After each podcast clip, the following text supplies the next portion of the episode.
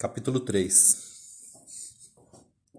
A maçã, que ninguém se atreveu a retirar das costas de Gregor, permaneceu mergulhada em sua carne com uma recordação palpável. E o grave ferimento que ele, havia já um mês, apresentava, lembrava ao pai que, apesar de sua triste e terrível transformação, Gregor continuava a ser um membro da família, não devendo ser tratado como um inimigo. Pelo contrário, o dever exigia que aquele desgosto fosse esquecido e que se, se desse a Gregor todo o auxílio possível. O ferimento, sem dúvida, fizera com que ele perdesse irremediavelmente grande parte de sua agilidade. Agora, só para atravessar o quarto, precisava de muito tempo, como se fosse um velho inválido. Quanto às suas caminhadas pelas paredes, também estavam fora de cogitação mas o agravamento de seu estado de saúde era em grande parte compensado, na sua opinião, pelo fato de que agora, todas as noites, deixavam aberta a porta da sala de jantar. Durante duas horas, ele esperava que tal acontecesse. Estendido na escuridão do quarto, invisível aos que se achavam à mesa, podia observar toda a família reunida em torno do lampião, sendo-lhe permitido, por consenso geral, ouvir tudo o que diziam. Aquilo era muito melhor, sem dúvida, do que antes. Era mister admitir-se, no entanto, que não mantinham mais aquelas conversações animadas que, em outros tempos, ele recordava com tanta saudade, ao meter-se na cama fria de algum pequeno quarto de hotel. A maior parte do tempo, agora, não discutiam nada de maneira particular. Após o jantar, após o jantar, o pai punha-se logo a dormitar em sua cadeira de braços, enquanto a mãe e filha recomendavam silêncio uma à outra.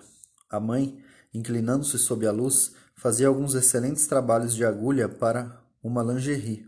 A filha, que arranjara um trabalho de auxiliar de balcão, estudava taquigrafia ou francês, na esperança de melhorar de posição. De vez em quando, o pai despertava, e como se não soubesse que estivera a dormir, dizia à esposa: como vocês estão costurando até tarde hoje? E caía de novo no sono, enquanto ambas trocavam um sorriso cansado. Por alguma caprichosa obstinação, o pai recusava-se sempre a tirar o uniforme mesmo em casa. Sua camisola de dormir achava-se dependurada, inútil, no guarda-roupa, enquanto ele dormia na cadeira completamente vestido, como se permanecesse pronto para cumprir alguma ordem. Mesmo em casa, Parecia que esperava ouvir a voz de seu superior. Além disso, o uniforme já não era novo, ao chegar-lhe às mãos, e então cada dia se tornava mais encebado, apesar do cuidado que as duas mulheres lhe dedicavam.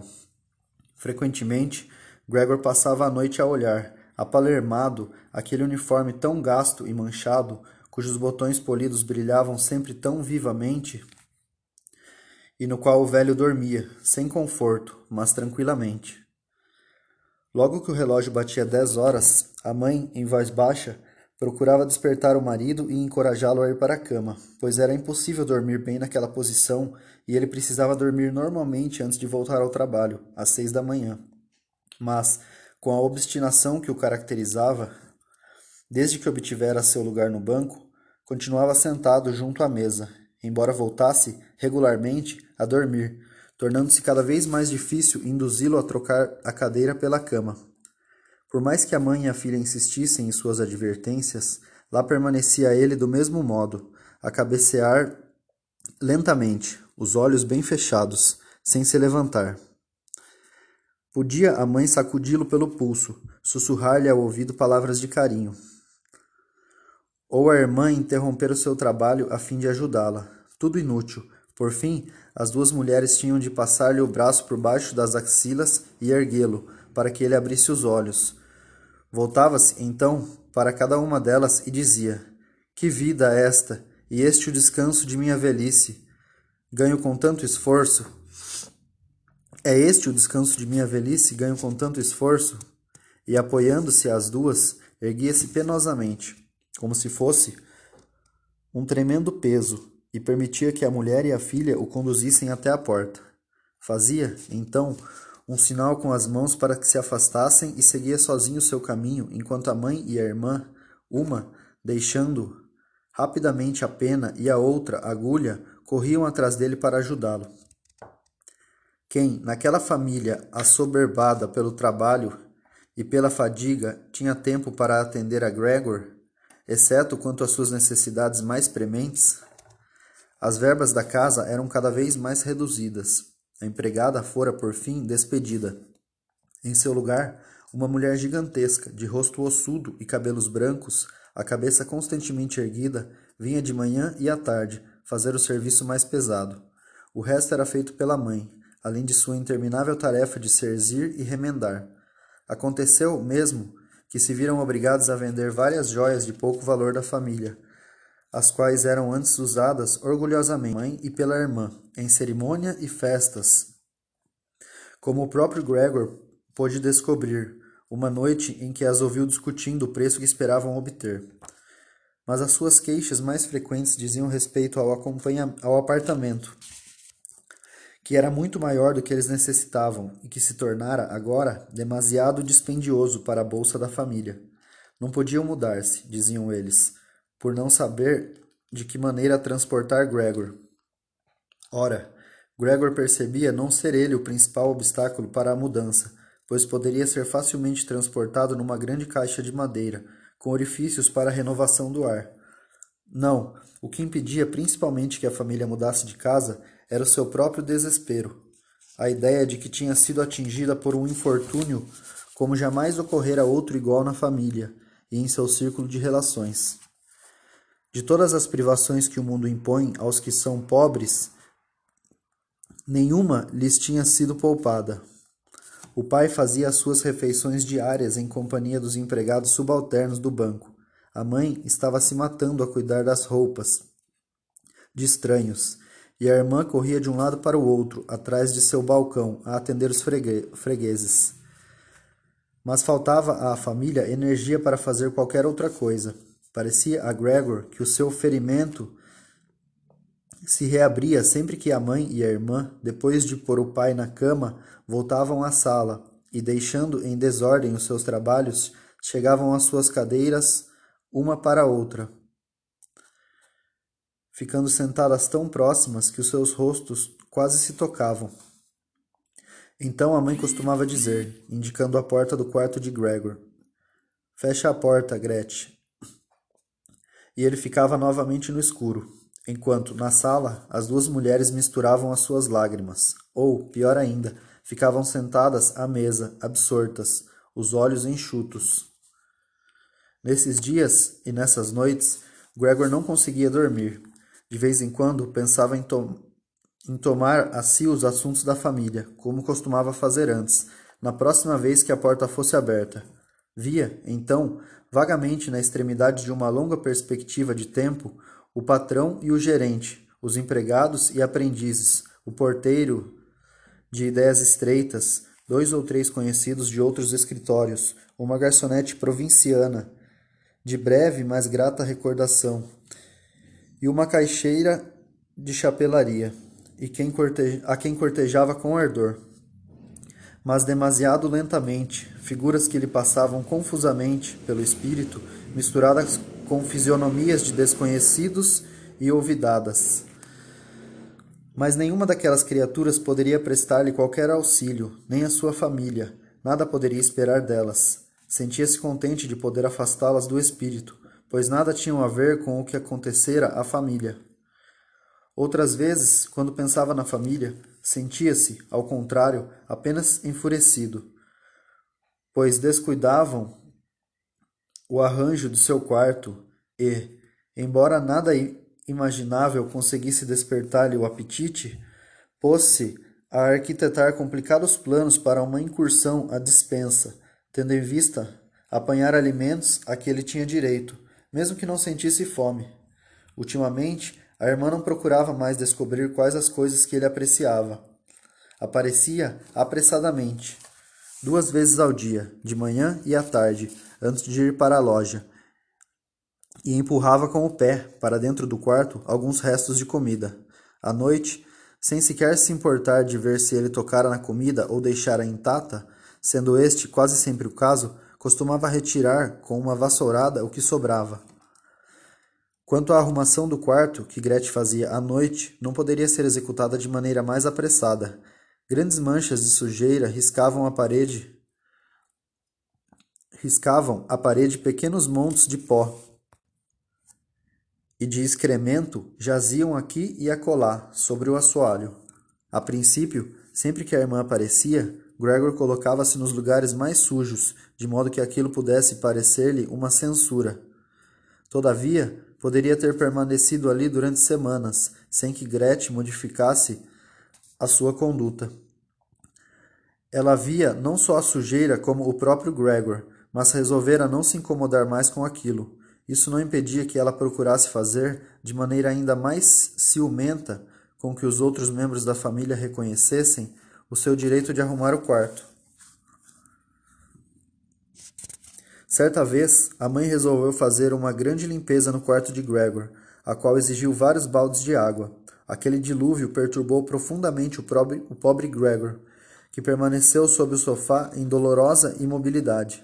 Mas não tardou que a mãe fosse punida. Mal a filha, ao chegar à noite em casa, notou a diferença que se verificara no quarto de Gregor.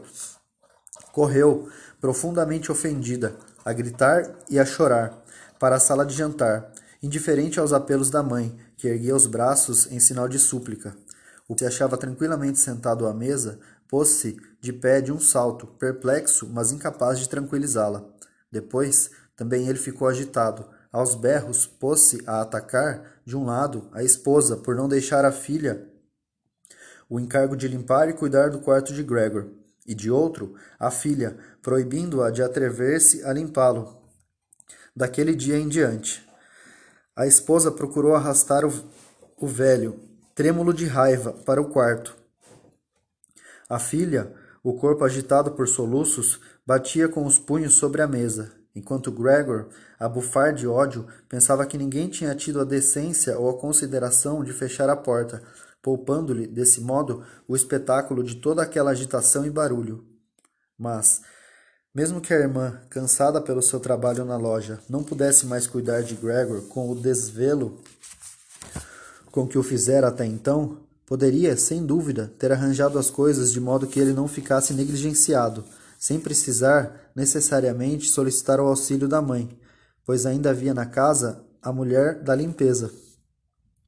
Essa velha, cuja sólida constituição óssea permitira que, durante a vida, suportasse complicações piores do que aquela, não sentia por Gregor, que se pudesse dizer, qualquer aversão particular.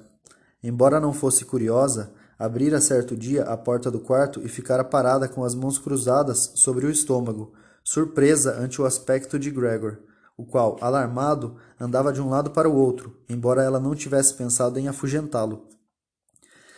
Desde esse dia, a velha, de manhã e à tarde, não perdia a oportunidade de abrir um pouco a porta e espiar o quarto. A princípio, chamava Gregor para fora de seu esconderijo, exclamando em tom familiar: Venha cá, sua barata velha. Ou então: É, Vejam só esse, este bicho porco. Gregor não respondia a tais convites. Permanecia, ao contrário, imóvel sob o sofá, como se a porta não tivesse sido aberta. Eles bem que podiam ordenar à criada que limpasse o quarto todos os dias, em lugar de permitir que ela continuasse a arreliá-lo e incomodá-lo daquela maneira. Certa manhã, muito cedo, em que uma chuva pesada Talvez sinal da primavera que se aproximava batia sobre os telhados.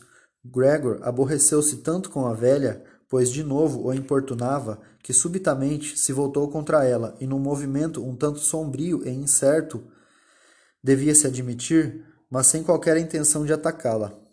A velha não ficou de modo algum assustada. Havia uma cadeira junto à porta. Ela apanhou-a e brandiu-a no ar, escancarando a boca com evidente intenção de não a fechar enquanto não descesse a cadeira de encontro às costas de Gregor. Ah, é isso aí, hein? Ah, é só isso, hein?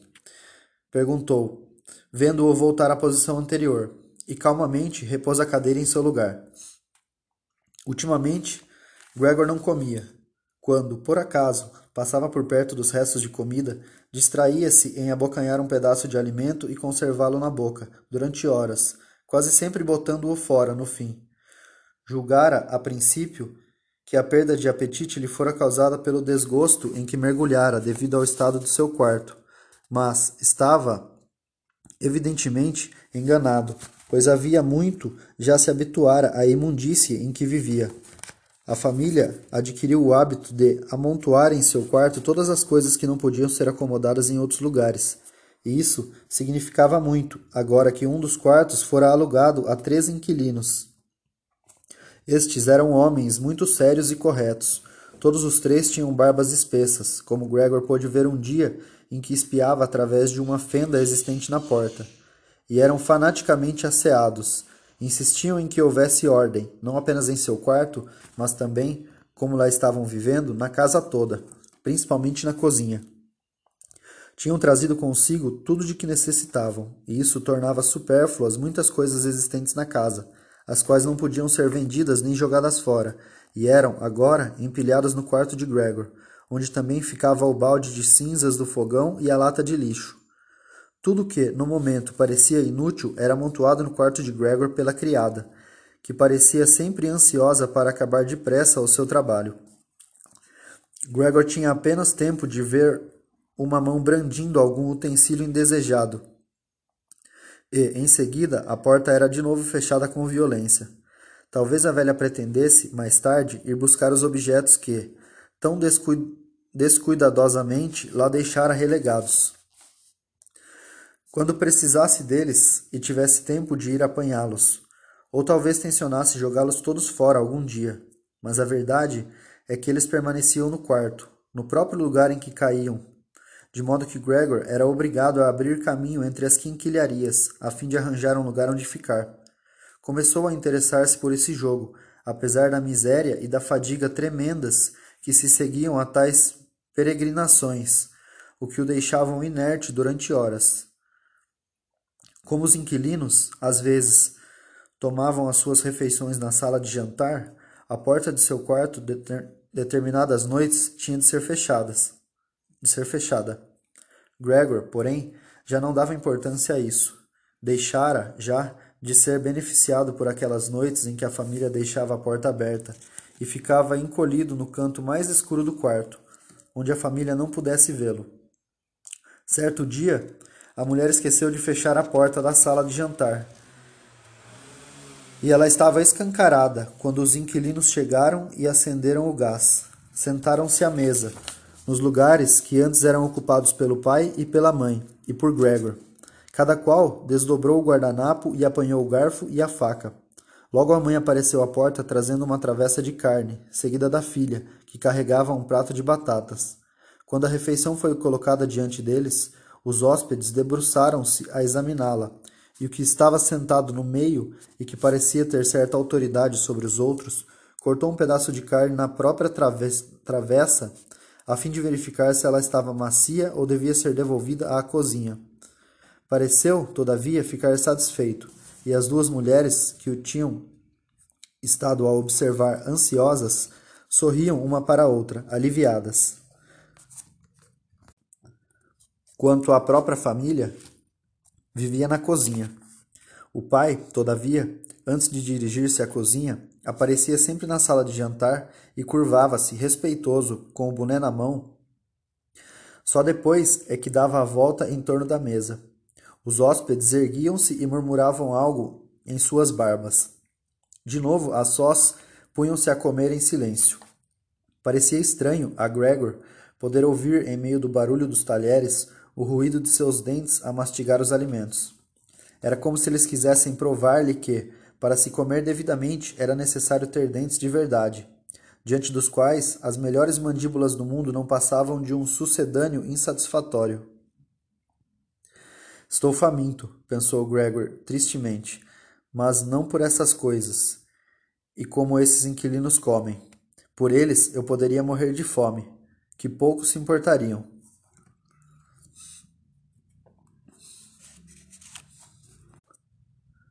Não se lembrava de ter ouvido a irmã tocar, desde a chegada dos hóspedes. Aquela noite, porém, vinha da cozinha o som do violino. Os hóspedes tinham acabado de jantar. O do meio trouxera um jornal e tinha dado uma página a cada um dos companheiros. Agora todos os três liam, inclinados para trás em suas cadeiras, a fumar. O som do violino chamou a atenção, e eles se ergueram e dirigiram-se nas pontas dos pés em direção à porta, onde pararam, muito juntos, a escutar. Ao que parecia, os seus movimentos foram pressentidos da cozinha, pois o velho Samsa perguntou: O violino os incomoda, senhores? Fazemos, faremos com que pare imediatamente. Pelo contrário, respondeu o que estava no meio. Acaso Fraulein Samsa não gostaria de vir tocar para nós aqui na sala? Onde é mais agradável e se tem mais conforto? Oh, obrigado, agradeceu o pai como se fosse ele o violinista. Os hóspedes voltaram de novo aos seus lugares e esperaram. Logo surgiu o pai com o cavalete de música, a mãe com as partituras e Gretchen com o violino. Calmamente, a moça preparou-se para tocar. Os pais, que ultimamente não saíam dos seus aposentos, mostravam-se exageradamente corteses para com os hóspedes, receosos de parecerem presunçosos, sentando-se em suas próprias cadeiras. O pai recostou-se à porta, a mão direita enfiada entre dois botões do uniforme. Um dos senhores, porém, ofereceu uma cadeira à mãe de Gregor, na qual ela finalmente sentou não se atrevendo a mover-se do lugar durante toda a execução. A jovem começou a tocar, enquanto o pai e a mãe, de ambos os lados, lhe observavam o movimento das mãos. Atraído pela música, Gregor arrastou-se um pouco para diante e estendeu a cabeça para dentro da sala. Não lhe causava mais surpresa o fato de haver perdido, nos últimos tempos, qualquer consideração que pudesse ter para com os outros. Aquela preocupação de não os importunar, de que antes se orgulhava. No entanto, jamais tivera maior razão para permanecer oculto, pois, agora, devido à imundície que ia pelo quarto e que se erguia ao menor movimento, vivia constantemente coberto de pó e de felpas, flocos de algodão e chumaços de cabelos, os quais lhe aderiam às costas ou aos pés, e que arrastava consigo aonde quer que fosse. Sua apatia era demasiado completa para que se preocupasse ainda em limpar-se várias vezes ao dia, deitando-se de encontro ao tapete, como antes costumava fazer. E aquele seu aspecto imundo não o impediu de rastejar, sem um minuto de vergonha, sobre o assoalho impecavelmente limpo. Até aquele momento, ninguém lhe notara a presença. A família estava demasiado absorta na música do violino, e os hóspedes, que a princípio tinham permanecido de pé, com as mãos nos bolsos muito próximos do cavalete de música, o que incomodara bastante a irmã, que se via obrigada a ver-lhes a imagem dançando entre as notas, haviam se retirado para perto da janela, onde ficaram a palestrar em voz um tanto alta, de cabeça baixa, sob o olhar ansioso do pai, que os observava atentamente. Era bastante evidente que se sentiam decepcionados em sua presença, em sua esperança de ouvir uma bela página musical, ou, pelo menos, alguma canção divertida. Parecia enfadá-los o que a jovem estava tocando, e que só toleravam por simples polidez. A maneira pela qual expeliam a fumaça dos charutos, a energia com que assopravam para o teto, através da boca e do nariz, faziam com que se imaginasse quão inquietos estavam ficando. E, no entanto, a irmã estava tocando tão bem. O rosto inclinado para o lado, seu olhar seguia, triste e cuidadosamente, a partitura. Gregor rastejou um pouco mais e colocou a cabeça o mais perto possível da porta, a fim de que os seus olhares se encontrassem. Será que ele não passava de um animal, embora a música o emocionasse tanto? Parecia que ela lhe abria um caminho rumo a um alimento desconhecido pelo qual ele tanto ansiava. Resolveu rastejar até a irmã e puxar-lhe o vestido para que ela compreendesse que devia vir para sua companhia, pois que ali ninguém apreciava sua música tanto quanto ele. Não permitiria que ela saísse jamais de seu quarto, pelo menos enquanto vivesse, pois para alguma coisa de útil lhe serviria o seu terrível aspecto. Colocar-lhe colocar-se-ia diante de todas as portas, espantando intrusos com o seu rouquido. Mas a sua irmã não seria forçada a permanecer ali. Ela deveria viver, espontaneamente, com ele. Sentar-se-ia perto dele, no sofá, e ouviria o que ele tinha a dizer. Dir-lhe-ia, então, confidencialmente, que tinha sido seu desejo de enviá-la ao conservatório e que planejara comunicar toda a família por ocasião do último Natal. Será que o Natal realmente já tinha passado? Sem dar ouvidos a quaisquer objeções. Infelizmente, aquele infortúnio lhe ocorrera cedo demais. Sua irmã, comovida pela explicação, naturalmente romperia em pranto, e Gregor, subindo-lhe pelo ombro, beijar-lhe-ia o pescoço. Isso lhe seria tanto mais fácil quanto era verdade que a irmã, desde que passara a trabalhar na loja, não não usava mais enfeites ou colares.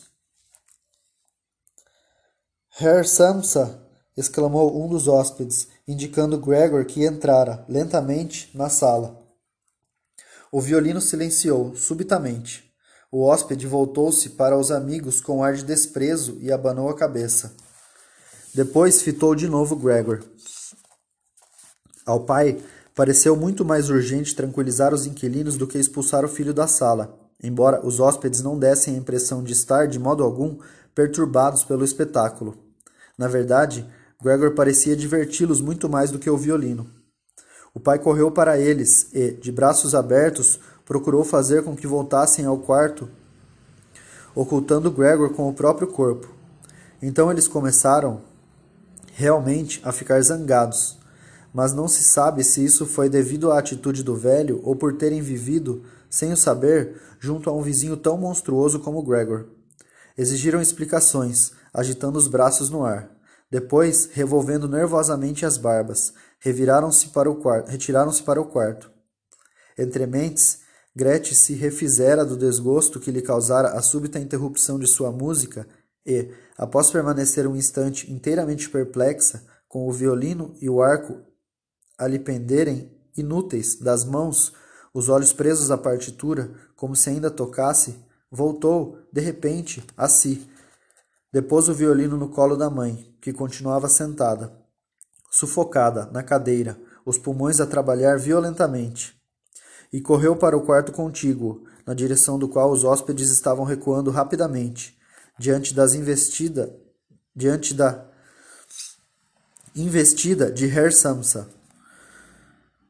Podia-se ver a rapidez com que, sob as mãos hábeis de Gretchen, os travesseiros e os cobertores foram postos em ordem nas camas.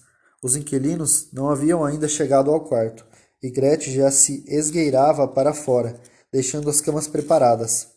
O pai parecia tão dominado pela sua estranha fura, fúria que esquecera completamente o respeito devido aos hóspedes. Fê-los recuar até a porta do quarto, onde o hóspede do meio subitamente se deteve, batendo fortemente o pé no assoalho. Desejo informá-los, disse ele, erguendo a mão e fitando em torno as duas mulheres, de que, em vista das lamentáveis circunstâncias que governam esta família e esta casa, e aqui cuspiu, rápido, sobre o tapete, renuncio imediatamente ao meu quarto.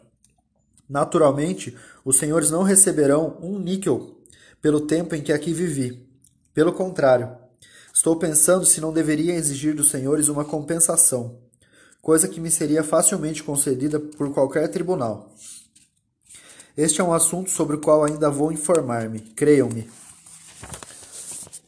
E, em silêncio, ficou a fitar o espaço, como se esperasse algo.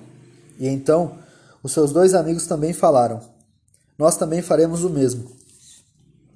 Dito isto, o cavalheiro do meio girou a maçaneta e os três entraram no quarto. A porta fechou-se com violência. O pai cambaleou na direção da sua cadeira, apoiou-se com as mãos trêmulas nos braços da mesma e deixou-se cair sobre ela. Era exatamente como se ele se preparasse para o seu cochilo habitual de todas as noites, mas a maneira pela qual a cabeça lhe pendia pesadamente de um lado para o outro demonstrava que ele estava pensando em algo muito diferente do que dormir. Durante todo esse tempo, Gregor permanecera no mesmo lugar em que surpreendera os hóspedes. Sentia-se completamente paralisado, de espanto, ante o resultado de seus planos, e também, talvez, devido ao seu prolongado jejum. Receara que toda a casa desabasse, súbito, sobre ele. Previra o momento em que tal catástrofe ocorreria, e agora esperava por ela. Nem mesmo o violino o assustou, ao cair ruidosamente dos dedos trêmulos da mãe, que o mantivera até então sobre o colo. Meus caros pais, disse a irmã, que batera com a mão na mesa, à guisa de introdução, as coisas não podem continuar assim. Embora aqui ninguém pareça compreender, eu vejo tudo claramente. Não me referirei ao nome do meu irmão. Ao falar deste monstro aqui. O que, o que quero é simplesmente dizer que precisamos descobrir um meio de livrar-nos dele. Fizemos tudo o que é humanamente possível para cuidar dele, para enfrentar a situação. Acho que ninguém poderá censurar-nos, o mínimo que seja, por tomarmos tal decisão. Ela tem toda a razão, disse o pai. Mas a mãe, que ainda não recobrara o fôlego, tossiu, atarantada, levando a mão à boca, os olhos ansiosos. Gretchen correu para junto dela e segurou-lhe a testa. As palavras da jovem pareciam ter feito com que o pai tomasse uma decisão, pois se ergueu da cadeira de braços e pôs-se a tocar com as pontas dos dedos o boné, que se achava entre os, os pratos dos hóspedes, os quais não tinham sido ainda retirados, lançando de vez em quando um olhar para Gregor. Precisamos descobrir um meio de livrar-nos dele, repetiu Gretchen dirigindo-se agora somente ao pai, pois a mãe, agitada pela tosse, nada podia ouvir. Esta situação levará vocês dois ao túmulo. Já posso ver isso acontecendo. Quando se tem de trabalhar o dia todo, como acontece conosco, não é possível suportar todas as noites essa eterna tortura. Eu não aguento mais. Pôs-se a chorar tão amargamente que as lágrimas caíram sobre o rosto da mãe que as enxugou com um movimento mecânico da mão. Mas o que é que podemos fazer, filha? perguntou o pai, em tom lastimoso. Era surpreendente ver-se quão bem ele compreendia a filha.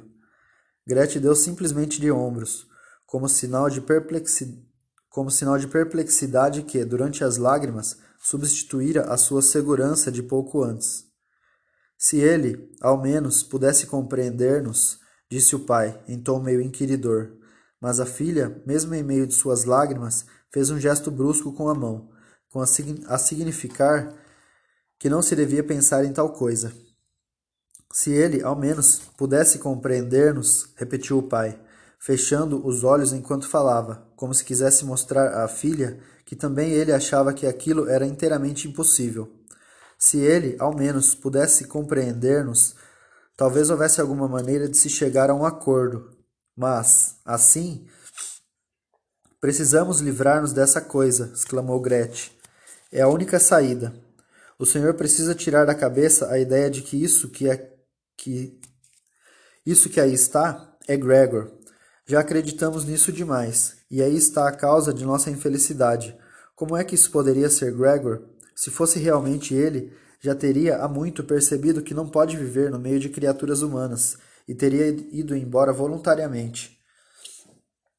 Já não tenho mais irmão algum, mas podemos continuar a viver e honrar a sua memória. Em lugar dele, temos esse monstro que nos persegue e afugenta dos nossos inquilinos.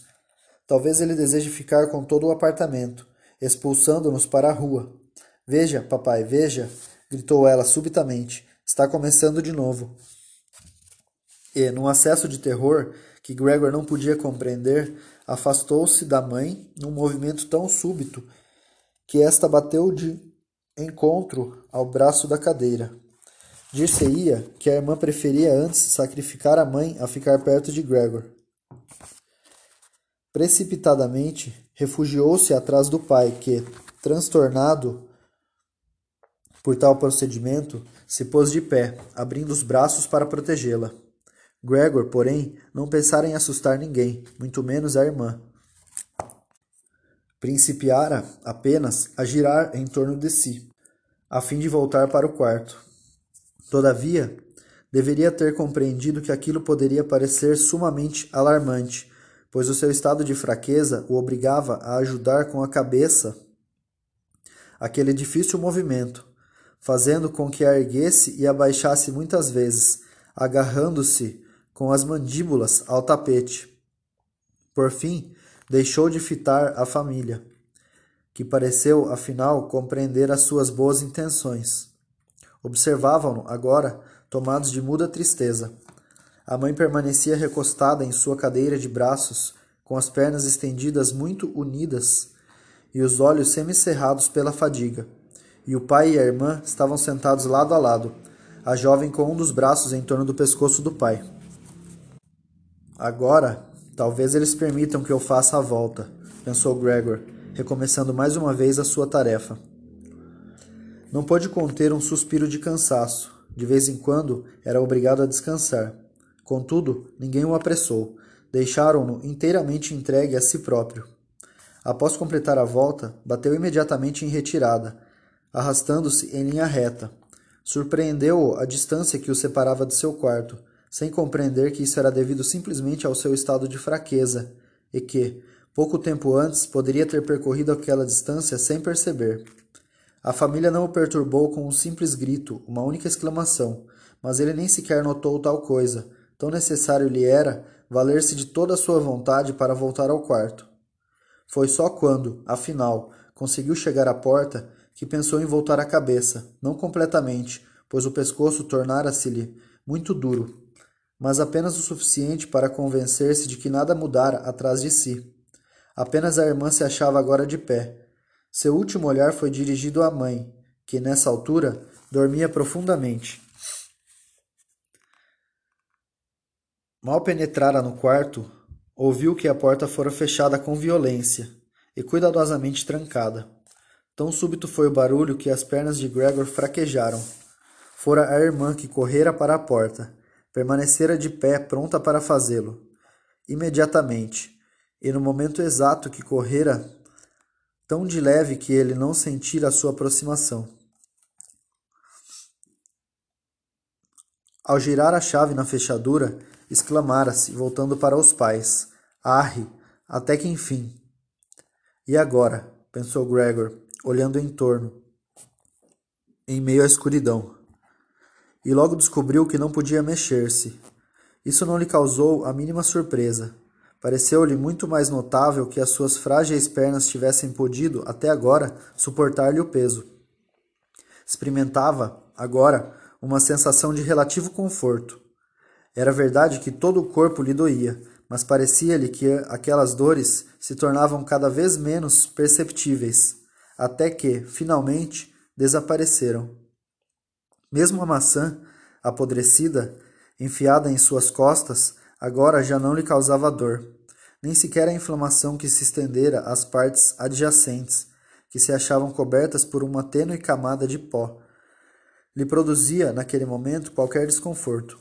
Pensou na família com terna solicitude.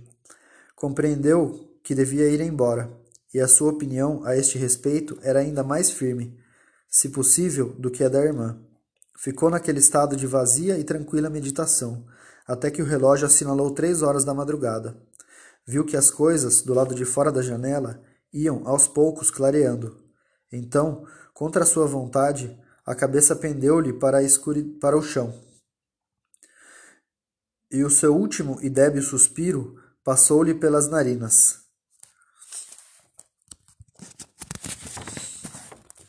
Quando a empregada chegou, logo cedo, na manhã seguinte, e, embora a tivessem proibido muitas vezes de agir assim, Bateu violentamente a porta atrás de si, com a energia e a pressa habituais, interrompendo o sono de todos, como sempre que lá chegava.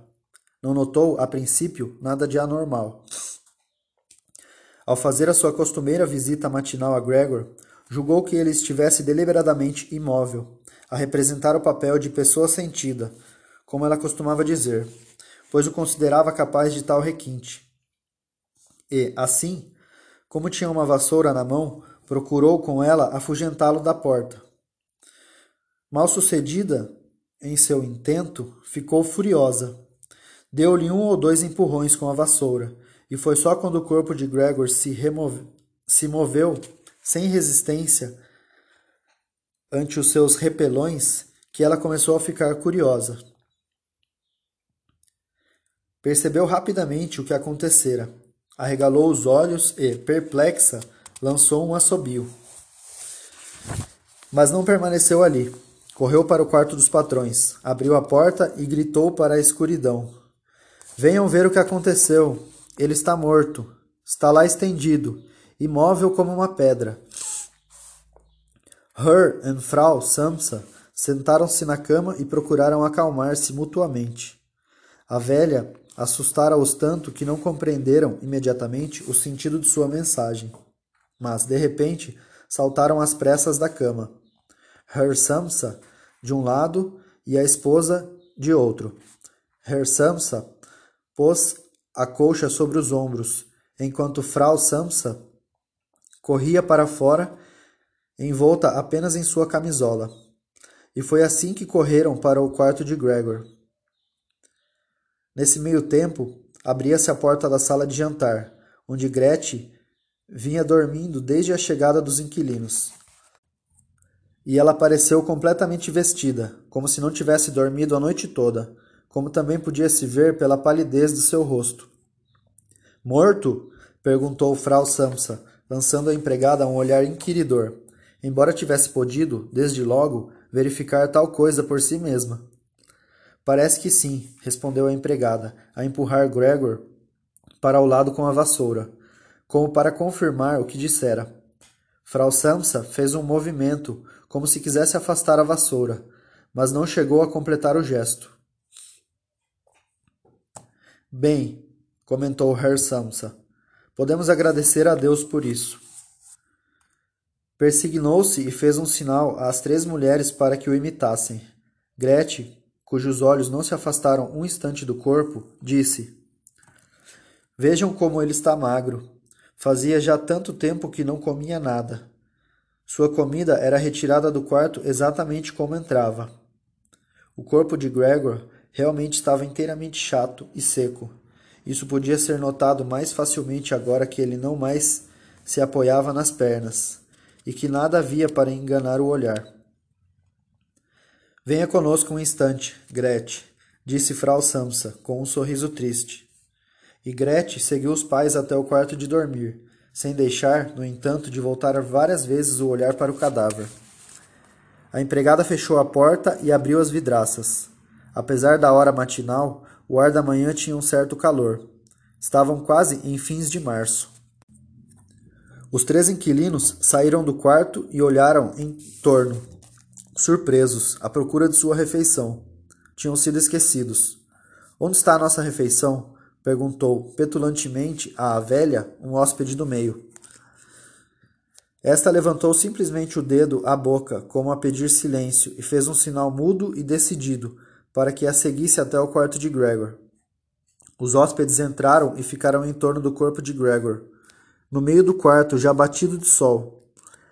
Cada qual com as mãos enfiadas nos bolsos do, do paletó, já um tanto sovado. Abriu-se, então, a porta do quarto, e Her Samsa apareceu em seu uniforme, tendo a esposa sob, os seus, sob um dos braços e a filha sob o outro.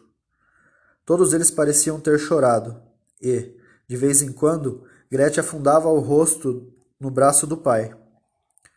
Deixem minha casa imediatamente, exclamou Herr Samsa, apontando-lhes a porta. As mulheres ainda agarradas em seus braços. Um tanto desconcertado, o hóspede do meio perguntou com um sorriso tímido: Que é que o senhor quer dizer com isso? Os dois outros juntaram as mãos atrás das costas, esfregando as palmas,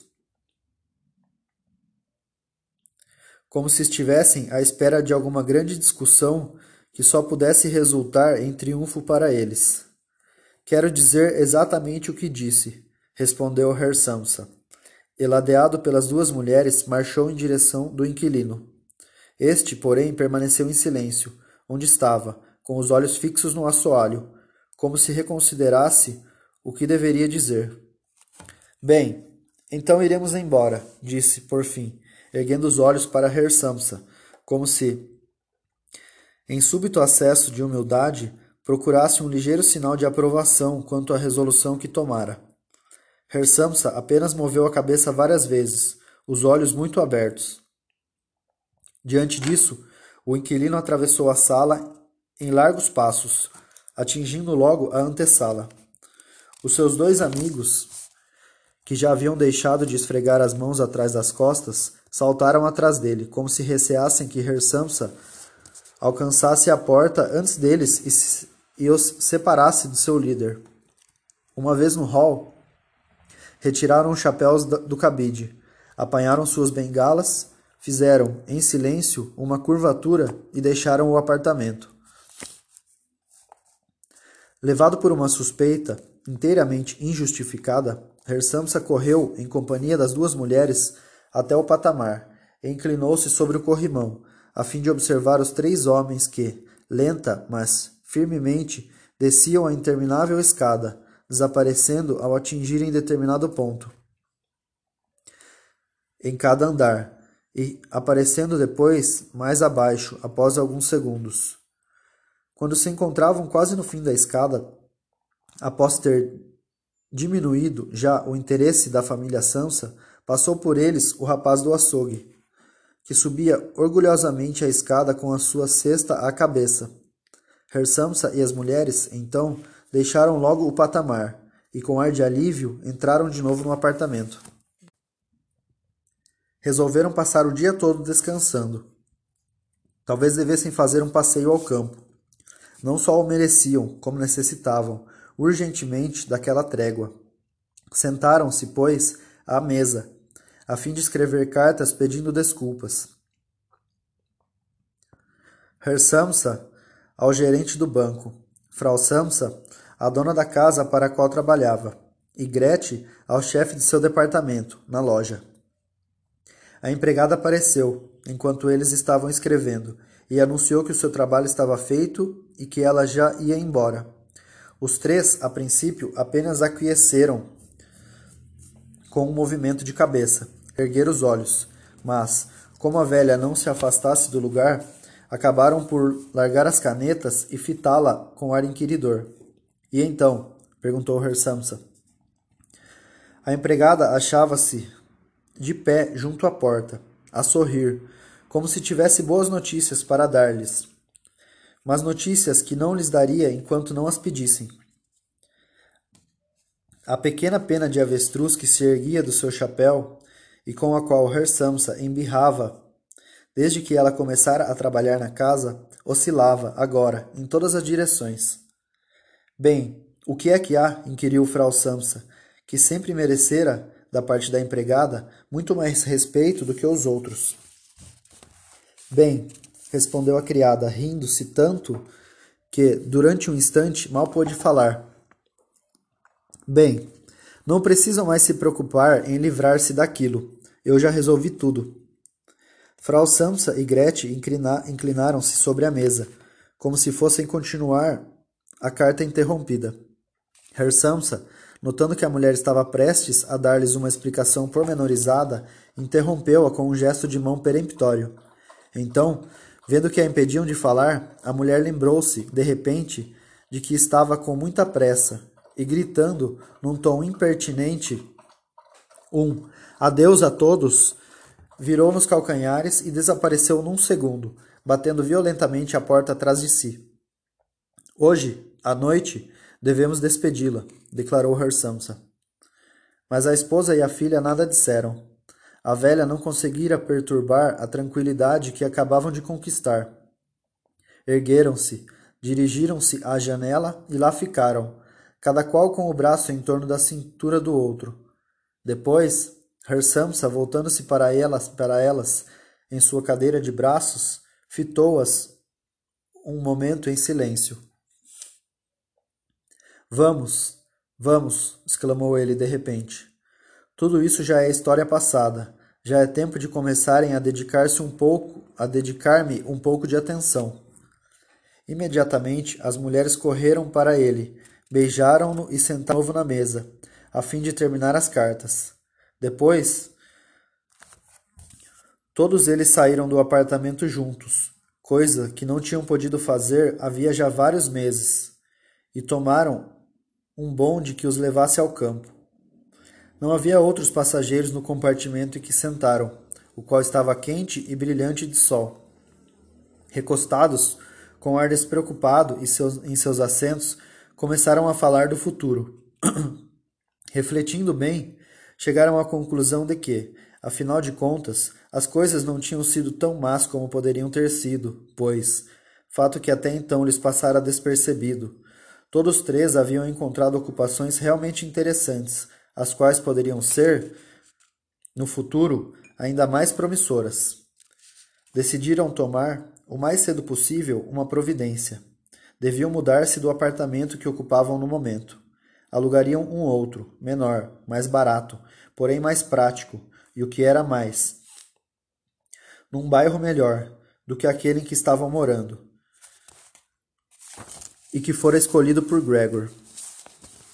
Ouvindo a filha falar, em tom cada vez mais animado, Her e Frau Samsa notaram, quase ao mesmo tempo, que, durante aquilo tudo, Gretchen se transformara. Apesar da pintura que fazia com que parecesse pálida, numa jovem encantadora e saudável. Ficaram mais tranquilos e, quase inconscientemente, trocaram um olhar de entendimento. Ocorreu-lhes a ambos que logo ela estaria no tempo de encontrar marido. E, quando, no fim da viagem, Gretchen se levantou e distendeu diante deles o corpo jovem. Pareceu-lhes que os gestos da filha eram uma confirmação daqueles seus novos sonhos, um encorajamento para suas boas intenções.